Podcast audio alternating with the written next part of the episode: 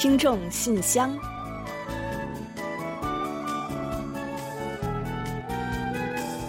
分享最新动态，聆听您的心声。听众朋友们，大家好，我是李璐，欢迎收听《听众信箱》节目。听众朋友们，大家好，我是婉玲，非常高兴啊，又跟大家相会在《听众信箱》了。现在呢，正值夏季的旅游旺季，那不知道听友们呢，是不是已经出游，或者呢，有一些出游的计划了呢？那出去玩呢，那可是再开心不过的事情了呀。不过呢，对于家有爱宠的人们来说呢，就不一定称得上是说走就走了。嗯，没错，在这个爱宠相当于家庭一份子的时代啊，对于宠主们来说呢，怎么可能忍心抛下家人一走了之呢？所以呢，不少韩国家有宠物的人呢，也对把宠物留在家里去旅行是非常的纠结。是啊，最好的选择呢，当然是带上宠物一起出发了。没错。不过呢，要是搁在从前啊，可选择和宠物一起入住的寄宿点呢是少之又少。但是呢，如今可是不一样了。可以携带宠物一起入住的地方呢，越来越多了。嗯，是的，目前呢，韩国呢有七百余家允许携带宠物入住的这个住宿地点，嗯而且呢，形式还非常的多样。那从酒店到家庭型的度假村，还有露营场等等，应有尽有。真的是想想啊，都为这些有宠物的家庭感到开心啊。嗯，没错啊，不仅呢有了落脚的地方了，旅途上呢也经常可以见到为有宠家庭贴心准备的。服务，那比如说高速公路服务区呢，有宠物可以撒欢的游乐场，还有不少呢可以带宠物一同入内的咖啡厅，还有餐厅等等。嗯，是的，是的。所以啊，可以说现在啊，带上爱宠一起旅行，真的不再只是梦想了。一路有宠同行，不要太开心哦。好的，说完这么有爱的话题啊，我们的节目呢还是有很多温馨要分享给大家的。好，接下来呢，就让我们赶紧一起来正式开启今天的听众信箱吧。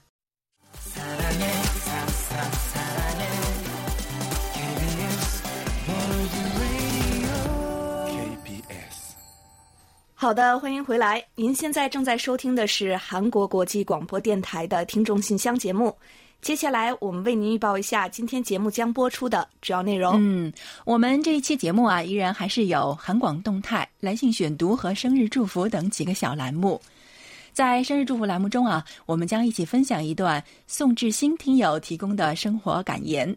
在生活的发现栏目中啊，我们要为您介绍的是李雪听友提供的生活小智慧——清洗葡萄的方法。本月的专题讨论话题，请您聊一聊。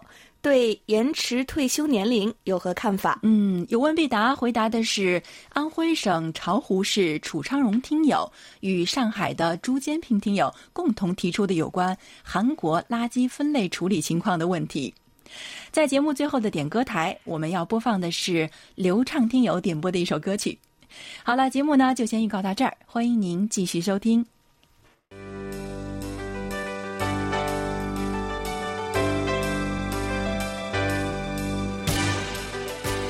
朋友，欢迎进入今天节目的第一个环节——韩广动态。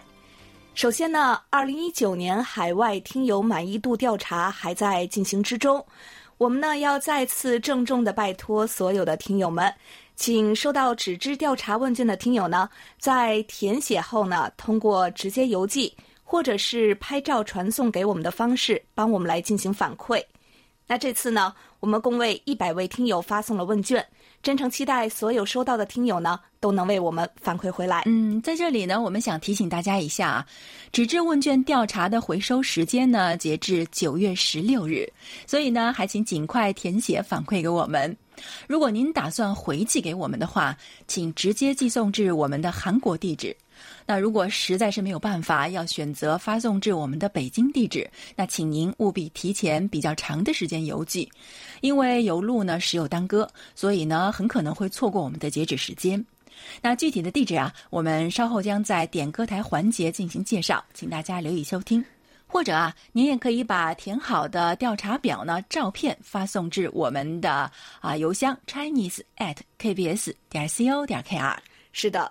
那截至目前啊，非常可惜的是呢，我们中文广播听众的满意度调查反馈参与度啊不是很高，呃，不知道呢是大家的回复耽搁在了邮路上了，还是还没有来得及帮我们这个忙，呃，那我们在这里啊也想再啰嗦一两句啊，一年一度的海外听友满意度调查呢，对我们来说非常非常非常的重要。对啊，重要的事情说三遍。嗯，没错。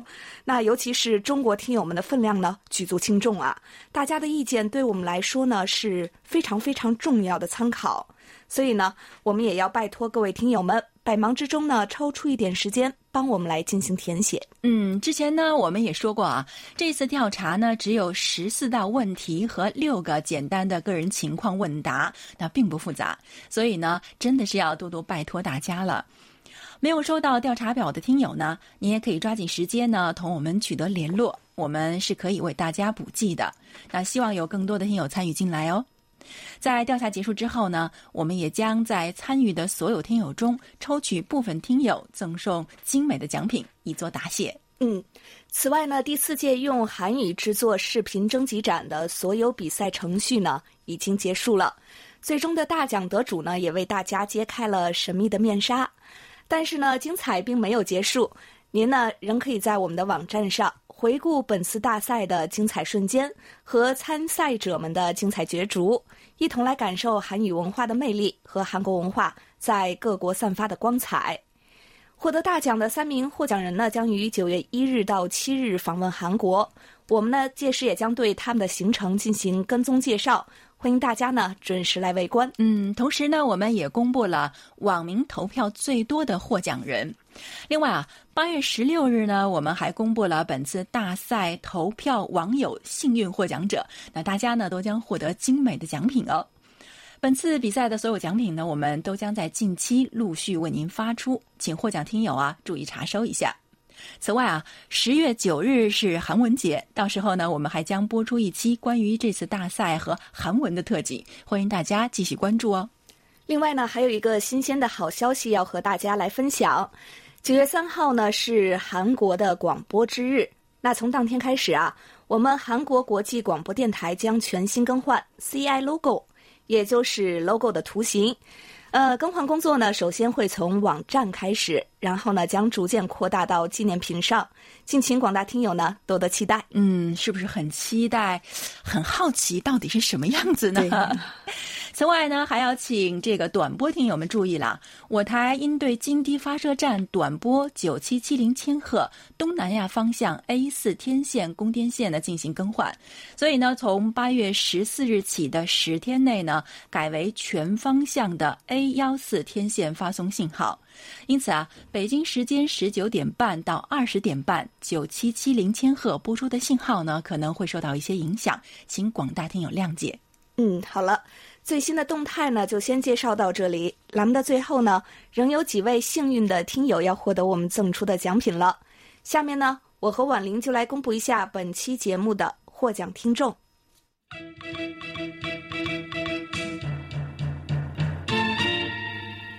幸运听众是辽宁省营口市的洪焕文听友，热心听众是上海的朱建平听友。好，恭喜两位听友。接下来呢是本期的参与奖获奖听众，他们是广东省广州市的刘旭辉听友，辽宁省抚顺市的李素梅听友，还有天津市的孟泽听友。好的，恭喜以上的所有朋友们，衷心感谢你们对韩广节目的关心和支持，也希望广大听众朋友们多多支持我们的节目，给我们多来信、多反馈，和我们多互动。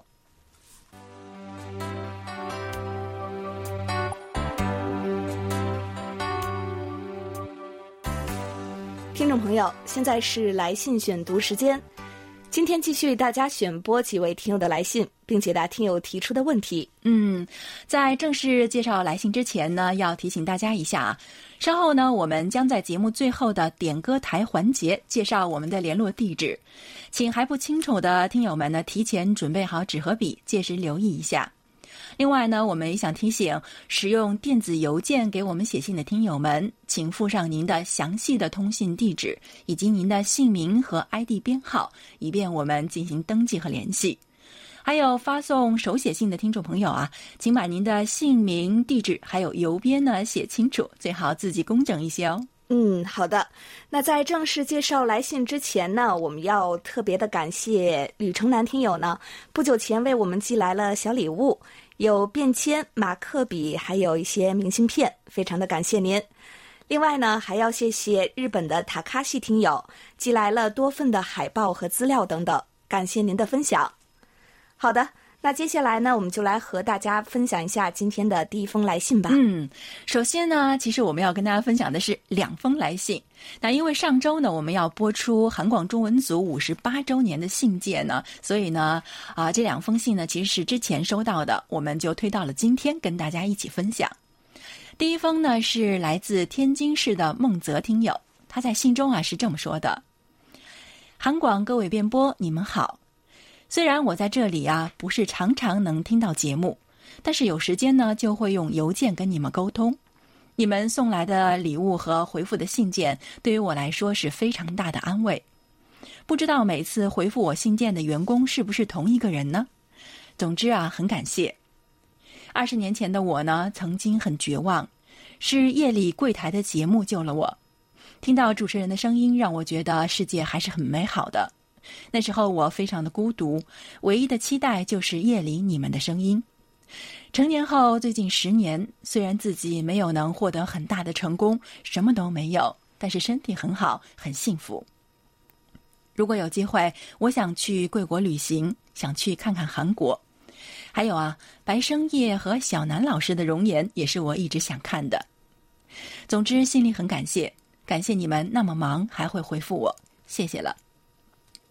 嗯，孟泽听友您好啊。那其实啊，我也常常会在听众信箱的邮箱里啊看到您的名字和您写来的一些短信。虽然呢，您现在所在的地方啊不是常常能听到韩广的节目，但是仍然在关注着我们，是应该我们说谢谢才是哦，谢谢您了。那另外啊，最近在给您回信的呢，应该是我们负责来信的员工汉斌，您的谢意啊，他一定也是感受到了的。还有就是您非常喜欢的主持人白生叶部长，那已经离开了电台。不过啊，小南呢仍然还在主持节目的。如果您有机会呢听韩广的节目呢，可以关注一下韩广书斋邀你一读，还有今日首尔，那就可以听到小南的声音了。啊，我觉得其实每个人最大的欣慰呢，应该莫过于带给别人快乐和希望了。您说韩广的节目啊，将您从绝望中拯救出来，那这让我们既感到欣慰和骄傲，也感到肩上的担子啊又重了好多。感谢您的信任，我们也将继续努力，让韩广中文节目成为更多听友的支持和动力。嗯，这里呢还有一封信呢，是来自一位久违的听友，他在信中说：“尊敬的 KBS 韩国国际广播电台中国语组，我是李素梅，好久没有联系了。”半年过去了，首先呢，先向各位主持人和其他工作人员问好。还记得以前呢，通过收音机收听的时候啊，遇到天气不好时，反复的去旋转这个旋钮天线，难掩收听不清晰时的失落。但是现在呢，通过网络收听效果很好，可是方便的同时啊，似乎少了一些因为天气阴晴冷暖而带来的不同心境。在这里。祝大家每天都顺心，哈，是啊，您说的很对啊。有的时候啊，真的是太便利了，反而会少一些期许和心动的。嗯，好久不见啊，不知道您最近过得是不是安好呢？不管天气阴晴冷暖啊，希望您的天空啊，总是能有旋钮可以调到阳光灿烂的频道，或者呢，您可以一直锁定我们韩广中文节目，这里的天空呢，从来都是非常晴好的。好，感谢您写信来，也期待早日收到您的下一封来信。好的，谢谢孟泽和李素梅两位听友。接下来呢，我来分享一下天津市李健听友的来信。他说：“尊敬的 KBS 中文组全体成员，以及我们的两位主持人，还有裴帅哥，各位好。KBS 送给我的2019年生日礼物，我已经收到了。礼物是韩国博物馆精美的折扇。之前看《女人天下》的时候。”在朝鲜王朝时代，有很多士大夫，还有一些有名气的大官，都有拿着这样一把折扇，还是很不错呢。尤其让我惊喜的是，我有多次提到的李璐也有为我书写了韩广收听证明卡，祝我生日快乐。再次感谢韩广的礼物，谢谢你们。嗯，不用客气啊，李健听友。呃，其实啊，我当时呢给您写卡片的时候呢，其实是已经猜到了您会非常非常的喜欢的，呃，所以呢，我其实是带着微笑给您写下生日祝福的哦。那记得呢，当时啊，您在信中呢还提到了《女人天下》这部戏。那时间关系啊，我们没有办法做详细的介绍了，但是呢，看得出来您特别喜欢这部剧。我们的礼物呢，也算是送对位了吧？真的是太好了。另外呢，李健听友在信中啊还说，前天周四的时候，天津这边室外气温已经高达四十二度，转天过来就迎来了暴雨，气温被打压到二十九度。给你们发邮件的时候，室外滴滴答答在下雨，这会儿最高气温已经下降到二十五度，非常舒服了。韩国最近天气如何？也是很热吧？嗯，是的，是这样的。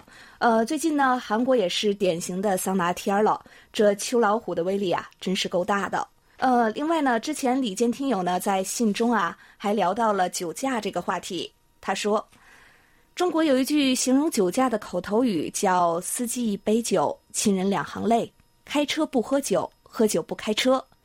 而酒驾带来的交通事故也是不少。当然，也有的司机为了逃避刑罚，选择交通肇事也不少。中国的政府为了治理酒驾，也是采取了各种手段。不过，有一些司机始终抱着侥幸心理，觉得偶尔喝一次没事儿。如果遇到有查酒驾的，大不了就躲开走。或者要求查酒驾，大不了选择一踩油门直接逃走。我想请问一下我们的主持人，在韩国有没有针对酒驾的刑法？我们的平面媒体对于酒驾的危害性有没有这种类似的宣传跟正面的报道？同时，在韩国有没有类似代驾的职业？嗯，李健听友，首先呢，韩国是有代驾的啊，而且呢也非常的普遍。媒体对于酒驾问题的宣传力度呢，也在不断的加大。尤其呢是之前啊，有一位名叫尹昌浩的韩国年轻小伙子被酒驾致死，在社会上呢引起了极大的公愤，也让人们呢对加大力度惩罚酒驾行为是高声的呼吁。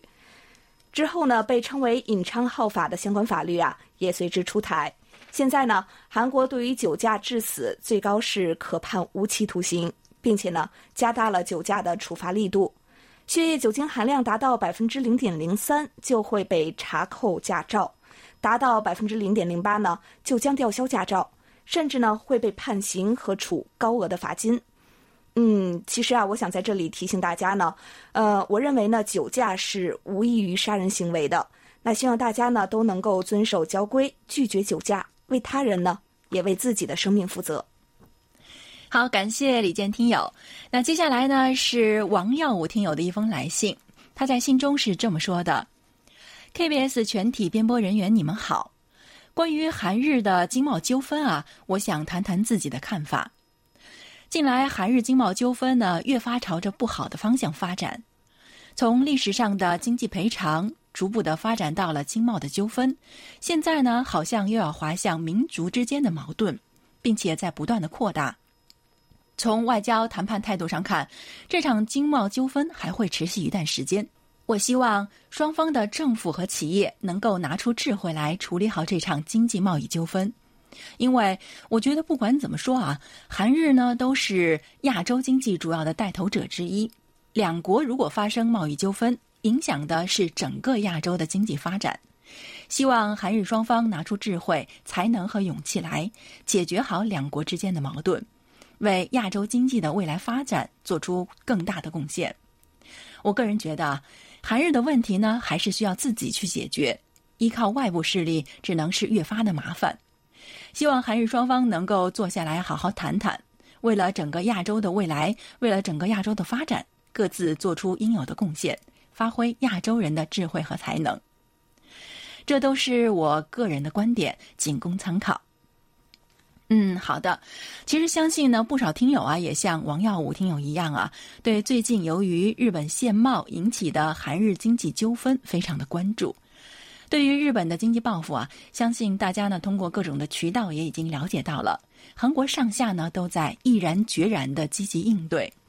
前不久呢，文在寅总统在主持召开幕僚会议的时候也表态说。对于日本的经济报复呢，我们要坚决反对。同时呢，他也称赞韩国人民在坚持反对、坚决反对日本政府采取不妥当的报复措施的同时啊，从大局出发，保证两国友好关系不受损害，令人肃然起敬。其实，就像王耀武听友在信中所说的，有矛盾、有纠纷，咱不怕，只要是韩日两国呢拿出智慧和勇气来，就一定能解决的。这其实也是所有热爱和平、珍视友谊的人们的希望。那我们也相信啊，只要是两国人民能够基于成熟的公民意识，以热爱民主、人权、和平的态度进行沟通，增进友谊，韩日关系的未来还是光明的。那我们也坚信，韩国人民上下一心，一定能够化危机为转机，推动韩国的经济更上一层楼。好的，感谢王耀武听友对于韩国时事的关注，也祝您身体健康，一切顺利。好的，谢谢王耀武听友的见解。相信呢，只要努力，韩日关系呢一定会很快找到答案的。好的，再次感谢来信与我们分享的所有听众朋友们。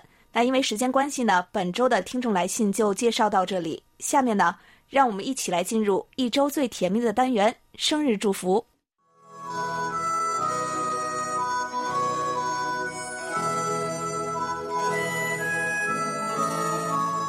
每个生命都是独特且美丽的，组合在一起，共同谱写出了一曲婉转动听的生命之歌。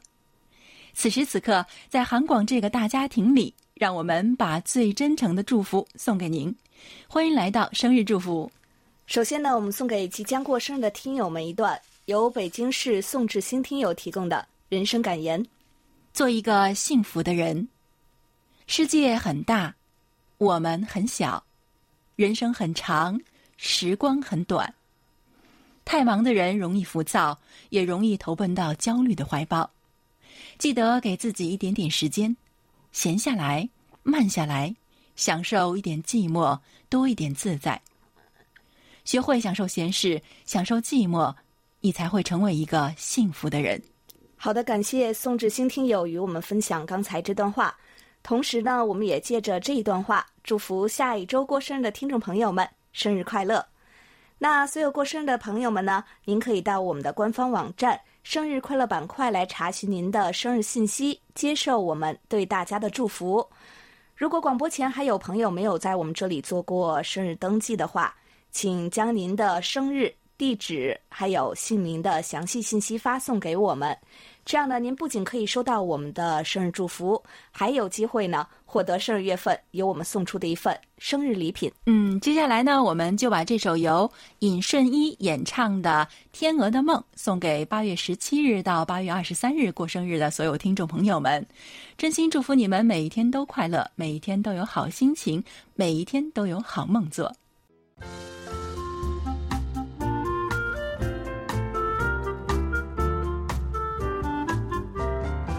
生活中的点滴值得发现，生活中的小精彩无处不在。让我们做您的小助手，带您去了解生活中那些您不熟识的小窍门、小秘诀，给您的日常多一点温馨的提示。欢迎大家进入生活的发现。最近呢，已经立秋了，秋天呢就要到了，吃葡萄的季节也即将来临。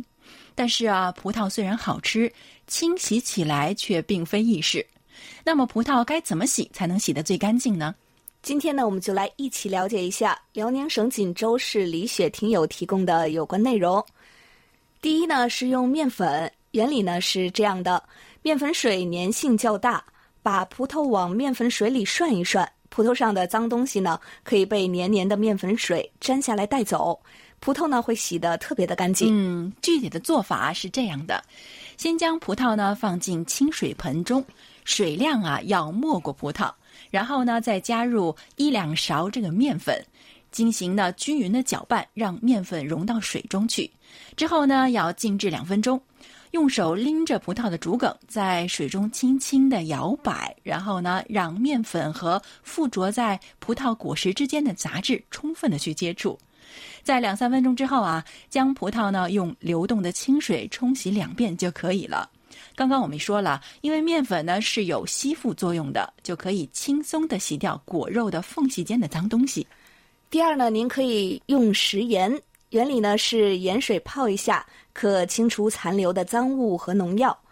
食盐呢有消毒杀菌的作用，在水中呢加一点食盐洗葡萄，不仅洗得干净，还可以消毒杀菌呢。盐的乳化作用可破坏一些农药表面活性剂形成的保护层，促进农药的洗脱。嗯，那么具体要怎么做呢？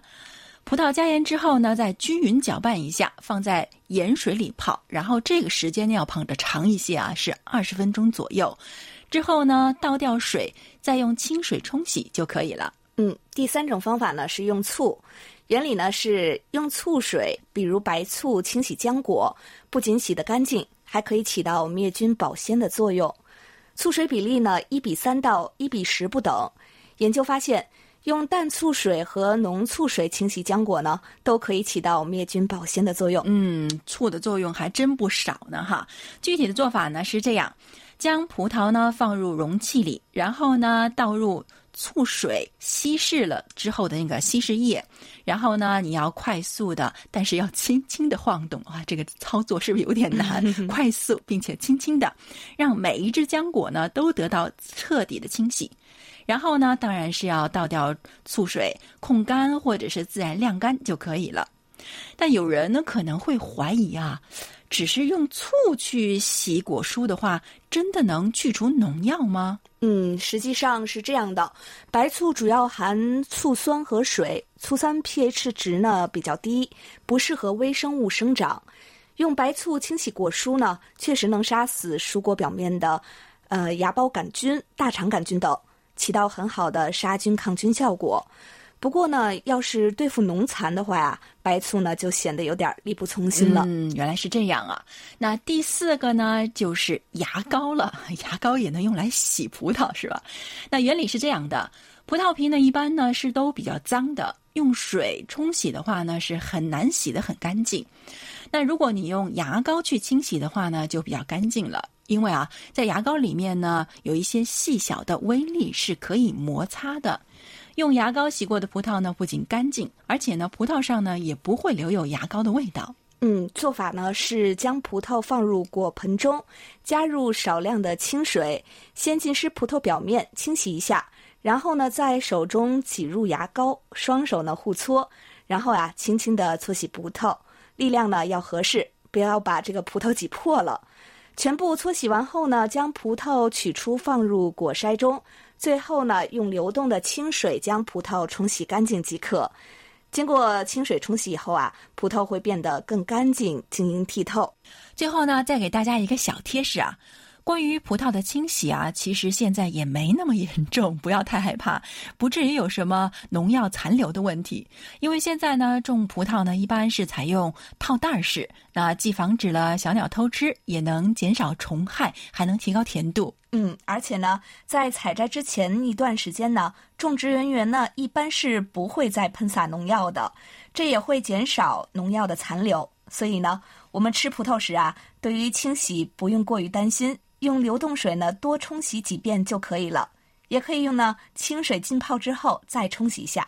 是啊，不是有很多人抱怨吗？葡萄好吃就是太难洗了。那今天呢，听了我们介绍的这些方法，您是不是觉得今后吃葡萄会轻松很多、有盼头了呢？好了，听众朋友，以上呢就是我们今天在生活的发现栏目中为您介绍的内容。在此呢，我们也要感谢李雪听友的热心参与。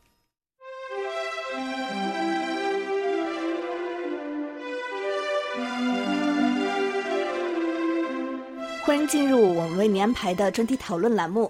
首先呢，要呼吁广大听众朋友们多多给我们来信，聊聊九月份的话题——网红。下面呢，我们为您介绍一下九月份讨论话题的具体内容啊。那如今啊，是各种网络视频网红当道的时代。那么，您认为网红成名的原因有哪些？那应该给予网红怎样的评价呢？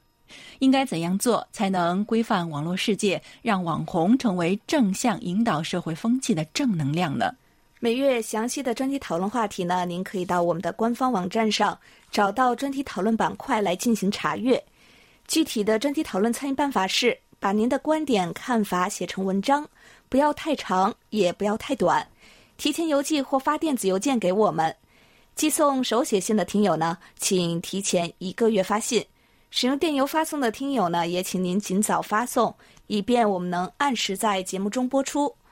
参与专题讨论的听友将有机会获得韩广的一份纪念品，欢迎大家多多参与。另外，我们本月的话题是：近来啊，延迟退休年龄已经成为各界热议的话题了。受人口结构变化的冲击，延迟退休啊，似乎已经成了大势所趋。但是呢，就业压力、个人和企业的负担以及社会不公现象等带来的反对之声呢，也是不绝于耳的。那么，您对于延迟退休问题持什么样的观点呢？如果延迟退休终将不可避免，您认为最好的方案是什么样的？好，那接下来我们就一起来进入今天的专题讨论。今天我们要跟大家一起分享的是中国山西太原市的王明璞听友的观点。随着老龄化和家庭少子化日益严重的社会趋势，很多国家养老金将出现亏空问题。未来已经没有更多的资金支付退休人员的退休金。我认为啊，这本不是百姓的问题，而是长期政策考虑不周所致。延长退休年龄不能一概而论。比如体力劳动者不适合延长退休，即使延长了退休，也可能会出现不同的医疗问题，反而会对于社会和本人都带来不少的负担。但脑力工作者可以适当延长退休年龄，对于一些私人企业呢，似乎并不太合适。很多私人企业认为，四五十岁的人员不能像年轻人那样创造更大的价值，往往呢在裁员的时候会优先考虑。导致这部分人找工作困难，同时延长退休年龄的话，对于他们更是雪上加霜。延长退休年龄啊，可以是公务人员、国企职员等等，这些人员呢，往往工作稳定，延长他们的工作，对于缓解退休金的亏空是有所帮助的。但是呢，同时又会出现另外一个问题：延长退休年龄，减少了工作岗位。对于年轻人的就业也会带来巨大的压力，这也将是负面的影响。所以，我认为延长退休年龄可以进行不同的分化，自由选择。另外，国家应从多元化增加养老金的补充，比如国企一部分利润补贴养老金等。未来可以考虑减少行政不必要开支，增加养老金的额度，做好养老金投资等等举措。不能只是单单延长退休年龄来解决问题。各国普通民众都不喜欢延长退休年龄，而一些不依靠退休金的人在制定相关的政策，势必不会被全体国民所接受。所以，我希望各国在延迟退休上要慎之又慎。好，以上就是王明普听友的观点。好的，感谢王明普听友的参与。专题讨论呢，就介绍到这里。接下来进入下一个环节，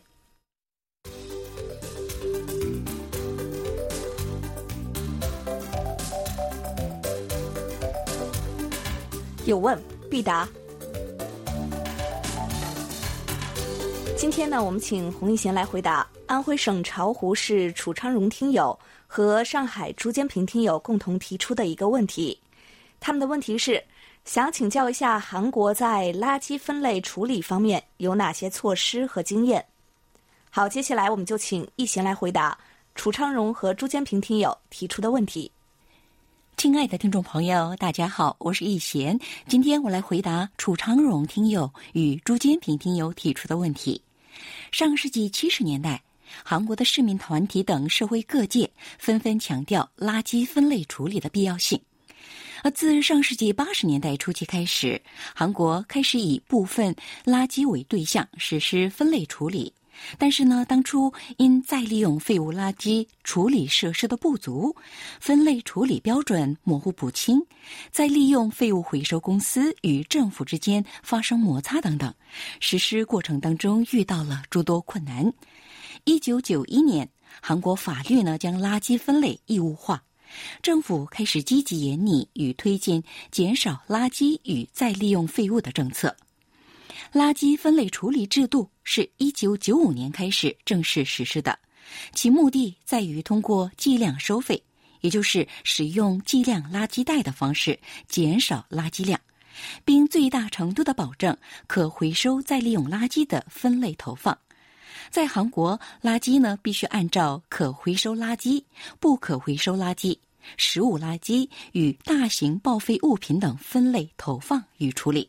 其中，可回收垃圾按照纸类、塑料瓶、塑料袋、玻璃瓶、罐头、泡沫塑料等分类投放清理。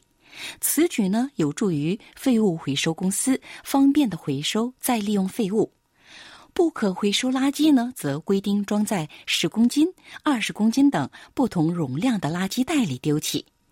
垃圾袋呢，在便利店、超市等处另行购买后使用。这样呢，垃圾分类处理比例与再利用废物的回收量也就跟着大幅提高。目前，韩国按照各地情况，各地方政府制定垃圾与废物处理计划，并付诸实施。一般来讲的话，公寓区都设有指定的垃圾回收处，比较有效的进行垃圾分类处理。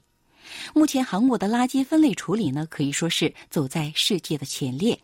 据最新统计，韩国的垃圾再利用比例为百分之四十，国民人均垃圾产生量为三百八十公斤，只有美国的一半水平。济州岛自二零一六年十二月起。在全国首次实施了可回收垃圾投放日，规定每天投放的垃圾种类都不同，如周一仅限投放纸类，周四的话只投放塑料袋与泡沫塑料等等。随着塑料垃圾的剧增，韩国政府计划截至二零三零年将塑料垃圾量减少到百分之五十，可回收垃圾的再利用比例从目前的百分之四十增加到百分之七十。好，听众朋友，今天给大家介绍到这儿，希望楚昌荣听友满意。我们下次再会。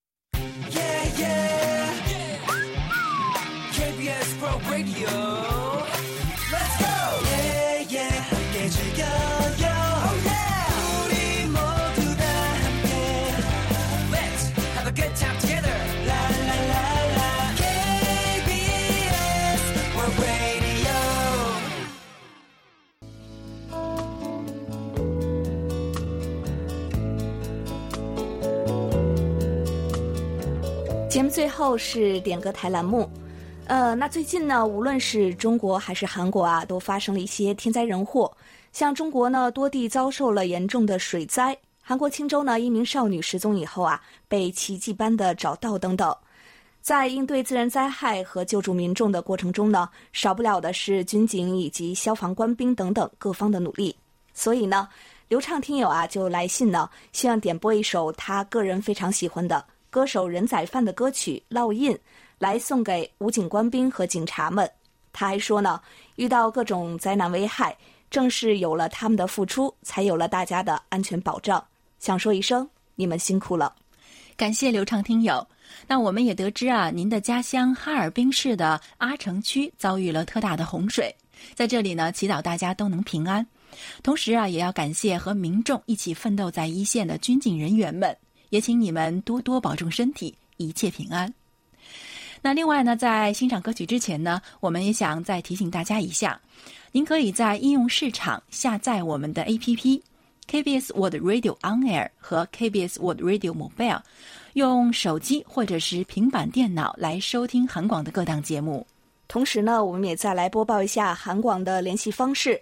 来信请寄韩国首尔市永登浦区汝矣岛洞汝矣公园路十三号 KBS 韩国国际广播电台中国语组，邮编是零七二三五。如果您发电子邮件给我们，请记住地址是 chinese at kbs 点 co 点 kr。